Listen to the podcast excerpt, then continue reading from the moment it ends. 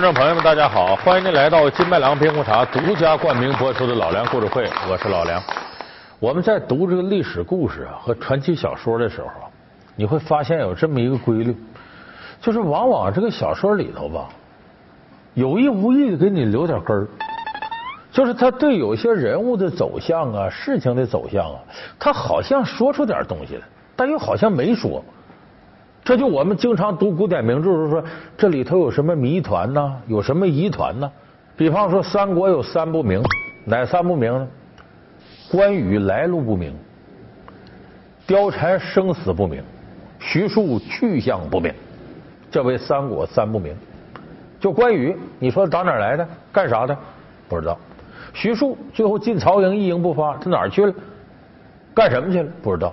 貂蝉，白门楼斩了吕布，貂蝉跑哪儿去了？生死不知。咱们有时候一说英雄好汉，叫英雄不问出处。其实多数人一提起英雄，都想知道他呃从哪儿来的，到哪儿去了。所以咱们今天就扒一扒《三国演义》里边这些英雄的出处到底是哪儿。关羽来路不明，徐庶去向不明。三国之中到底有多少未解谜团？刘备的皇叔身份究竟从何而来？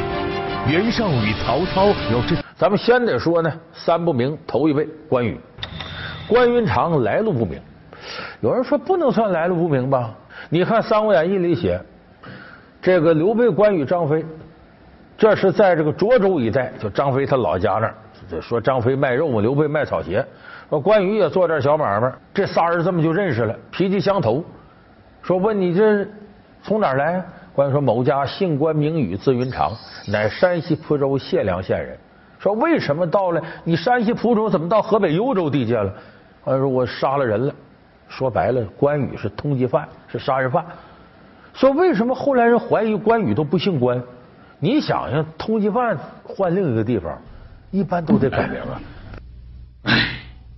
关某在老家谢良，因看不惯豪强欺压乡里百姓，一怒之下杀了那子，从此亡命江湖，至今已有五六年了。想我关某空有一身本领，却只能落到天涯漂泊，报国无门。所以说，关羽原来这来路是啥？不知道，到底姓啥？不知道。那么他这一来路不明呢？就造成了关羽做事的两大特点，一个特点呢是打仗的时候马快刀狠，也不搭话，上来就一刀，这这特点。快刀！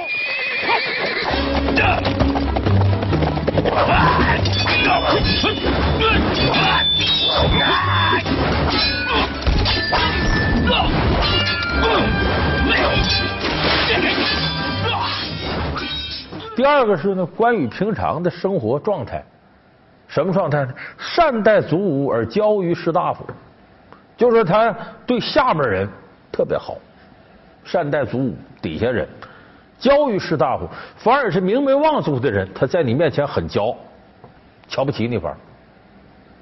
说这具体怎么解释呢？咱们先说这马快刀狠，说马快刀狠跟他来路不明有什么关系？这个过去打仗啊，咱们听评书都知道。比方说两军阵前，咵咵咵咵咵，两军对垒，哎，人报不上姓名，某家刀下不死无名之鬼，所以有这句话。因为我这是有名的大将啊，我这刀底下不死无名之鬼，跟我打仗你得有资格，凭什么两军对垒咱俩打呀？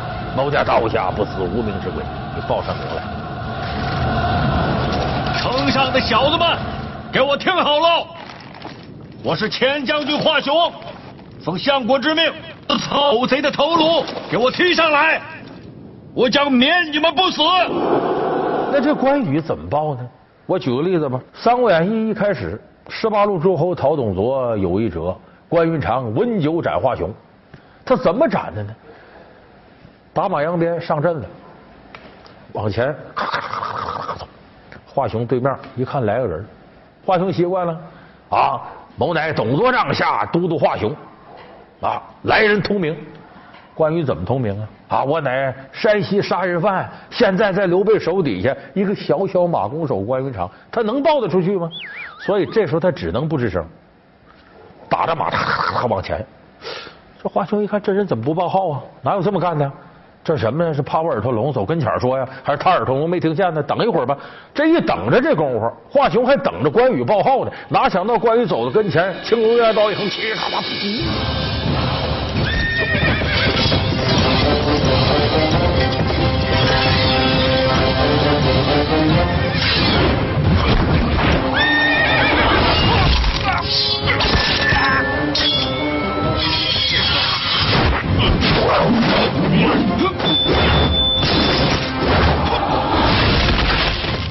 华雄压根还没来得及防备呢，倒了霉了，马快刀狠。要说这一个事儿不够说明这个问题，咱们再看这个保皇嫂千里寻凶。这关云长呢，徐州失散了，保两个皇嫂，没办法投降曹操。屯土山关公岳三世说好了，我知道我哥哥在哪儿，带皇嫂就得去。曹操爱才同意了，就这么着呢。这不后来这个呃，他得报答曹操啊。说这个他不知道自己哥哥在袁绍那儿，就是袁这曹操对我这么好，俩皇嫂好吃好喝，对自己上马赠金下马赠银，我得报答你。所以曹操跟袁绍打仗呢，关云长阵前效力。说对面呢有个狠的角色，河北颜良，厉害。关羽说：“我宰他去。”提刀上马，颜良这也报号：“末将同名，某家乃河北名将颜良。”他为啥报号呢？河北名将颜良，颜良这个门第很厉害，战国时候人家就是武将，说白了很威风。你让这关羽报号，关羽咋报啊？说历史上某乃山西杀人犯关云长，再接着报一个，前两天刚投降曹操，我来了，都不大光彩。所以关公还是闷声发大财。哎，这个跨马提刀，咵到跟前儿颜良等他报号呢，扑嚓一刀把颜良给杀了。来者何人？本将不杀无名之辈。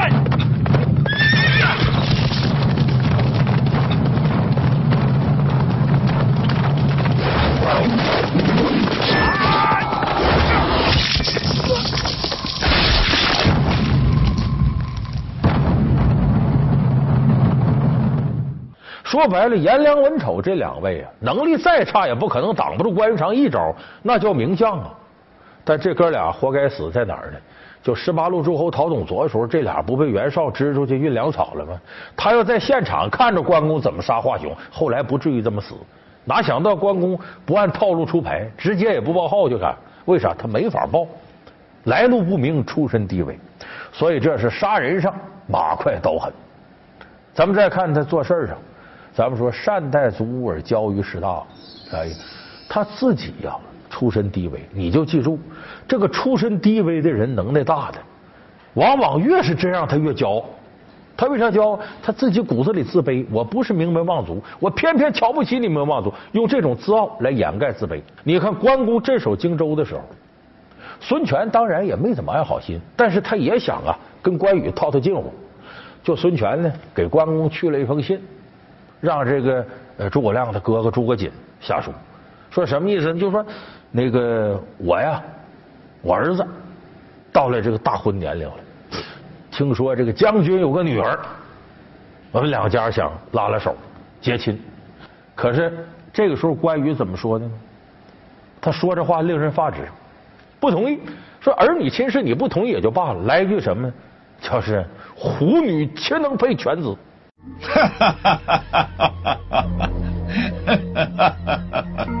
荒唐！我大哥娶孙权妹子时，差点死于非命。我虎女岂肯嫁犬子？回去吧，关将军不必多言，请吧。说是，但这就是关羽的性格。你越是明白望族，我越瞧不上你，来掩盖自己内心的这点卑微。但是他善待祖武是什么呢？由于他出身低微，他对于这些出身低微、来路不明的人。他对这些人最好，所以关公对下人是很好的。他弟弟张飞跟他正好相反，关公善待祖武而教育士大夫，张飞是什么？敬爱君子而不体恤下。尔等，竟敢违我军令！啊，上将军，这道奇甲的物品筹措不足，末将实在是制不出来啊！放屁！来人呐，在，给我拖下去，处罚两百鞭子。诺，上将军，上将军，上将军，上将军，上将军，上将军。所以关羽、张飞都是有大毛病、致命缺点的人。你像他这个善待足骨体现在什么上呢？最典型的，关公身边有两位，一个关平、周仓。关平是他干儿子，周仓是他副将，跟他一辈子。周仓最后是走麦城，关公被这个孙权杀了，周仓听了这信儿，抹脖自刎，追随关公于地下。这周仓是干嘛的呢？搁现在话说，土匪。他原来跟着黄巾军起义，咱们历史课本说黄巾军农民起义军，张角带兵失败了。黄巾军四下奔逃，周仓呢躲到个小山头上当土匪了。正好关云长过五关斩六将，从这儿经过。周仓说：“我久闻呐关公大名，义薄云天，我跟着你得了。”关公二话没说，收了，对他很好。好汉，你又是何人呐？我是周仓，你是谁？关羽，字云长。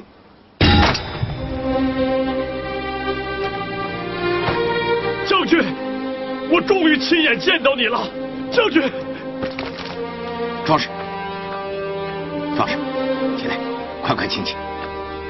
关某受之不起啊！将军，在下本是黄金旧部，跟张角征战的时候就听过将军的威名，你收下我吧。其实这都不合常理，你这么一个土匪山贼，我也不知道你哪儿来的。我就收为心腹，你害我怎么办呢？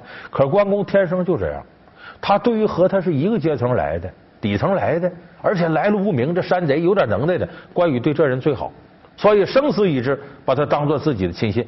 所以说，就是关公这来路不明啊，造就了他后来的行事特点，而他这些行事特点，直接也铸成了关公的命运。好好的这上，死也死在这上。老梁故事会为您讲述三国谜团英雄的来龙去脉。老梁故事会是由金麦郎冰红茶独家冠名播出，所以这是个来路不明。还有一不明呢，咱说徐庶，徐庶下落不明。说这徐庶怎么来的呢？其实也不太清楚。说他一个谋士有什么来路不明的一个读书人呢？不是那样。他其实和关公一样，原来也好武。你咱有人说说这个谋士一般好像体格都不太好。你诸葛亮五丈原杨兴啊，摆这个七星灯，又那那那那是都要吐血了。说就是有点谋略的武将，体格也不好。你看周瑜，啪啦啦，大旗迎风招展，一想，哎呦，这风是西北风啊，这要火烧战船得烧到我呀！一来气，一口血吐那儿去，好像有点谋略，人体格都不太好。而傻了吧唧、没心没肺的武将，体格好。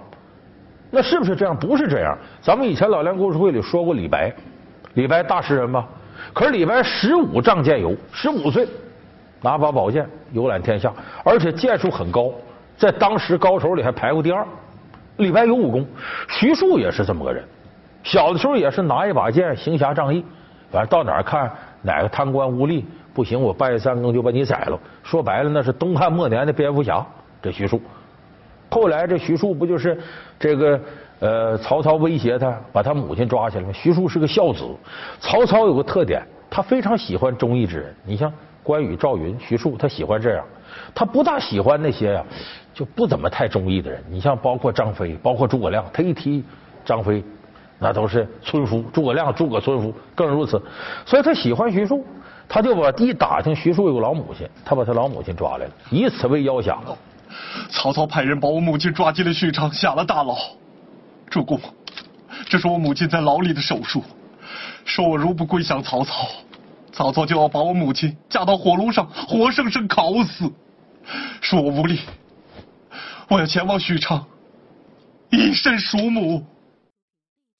徐庶没办法，说忠孝不能两全。主公啊，我只能是救我母亲，我得投曹操。但有一样，我答应你，我进曹营一言不发，我终生不为曹操献一计。他说这是徐庶的承诺。走的时候，徐庶还向他推荐了诸葛亮。诸葛孔明者，卧龙也。徐庶对诸葛亮啊能耐定位很准确。说吾之于孔明啊，我跟孔明相比，有萤火之于日月耳。跟萤火虫的屁股跟月亮比似的，我这能量差多了。此人才华比君如何？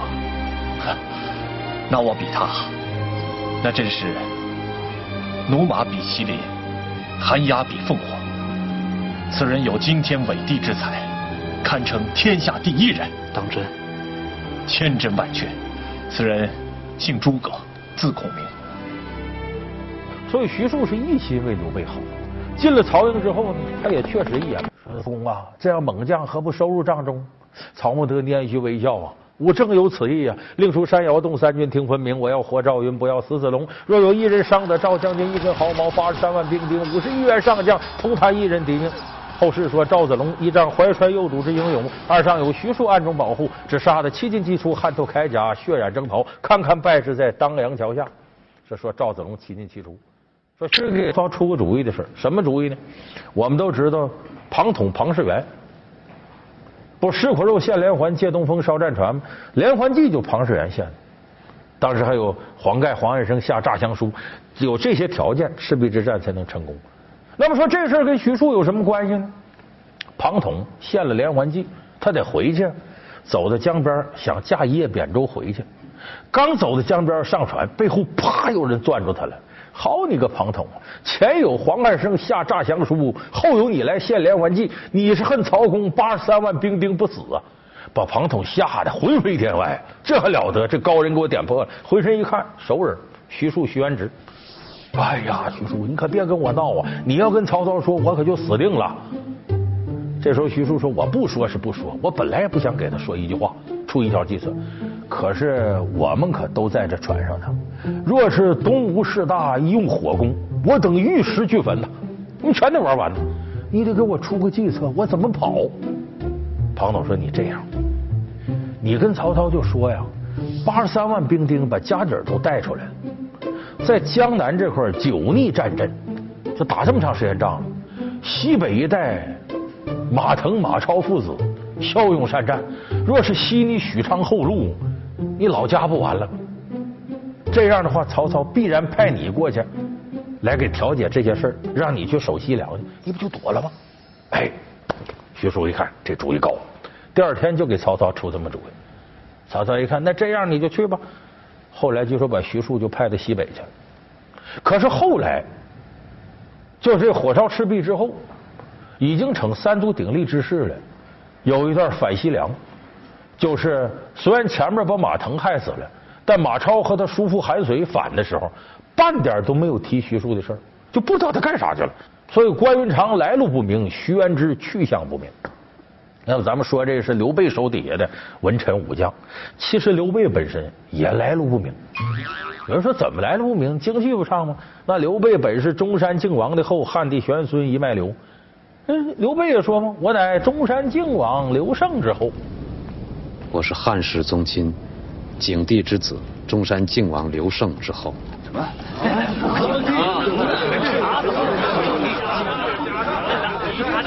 请问足下从何而来？现居何官爵？又以何事为业？刘备世居乡里，并无爵位。以知席贩履为业，说这是刘备来历吗？其实这事谁也没法说，因为刘备这来路十之八九是他撒谎。为啥呢？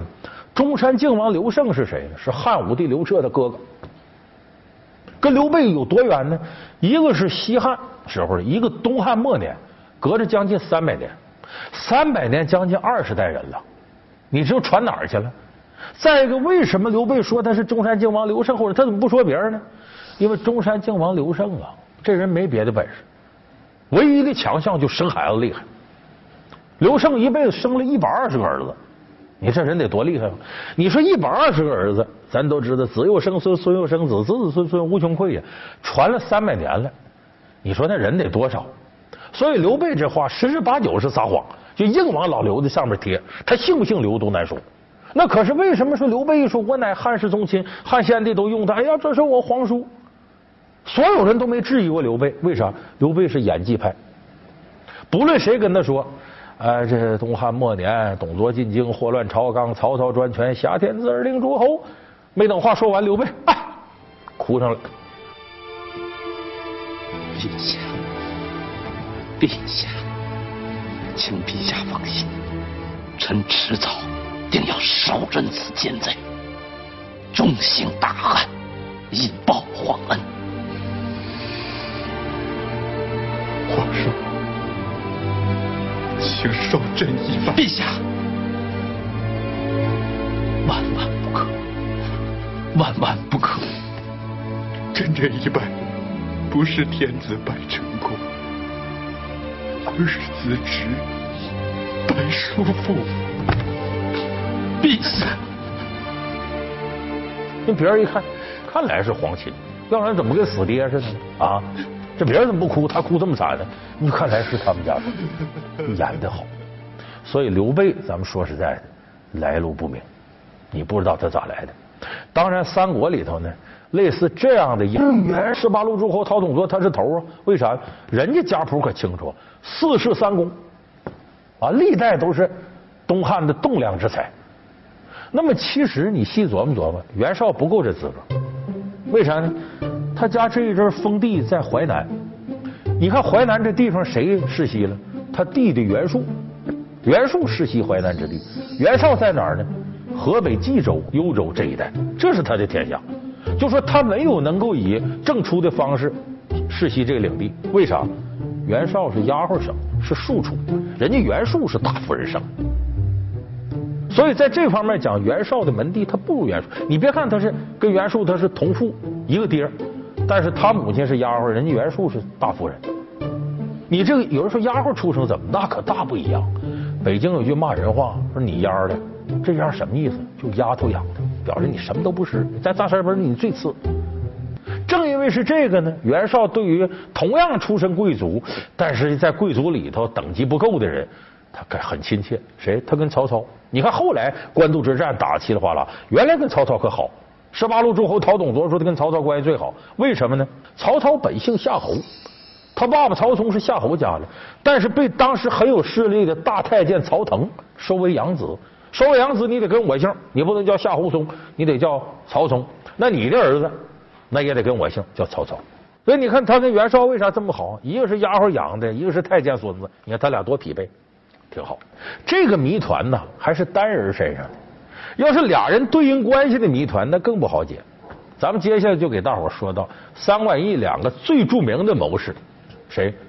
卧龙凤雏，一个诸葛亮，一个庞统，这个两人之间纠缠不清的关系，那才是真正的千古之谜。老梁故事会，老梁故事会是由金麦郎冰红茶独家冠名播出。我们下期节目再见。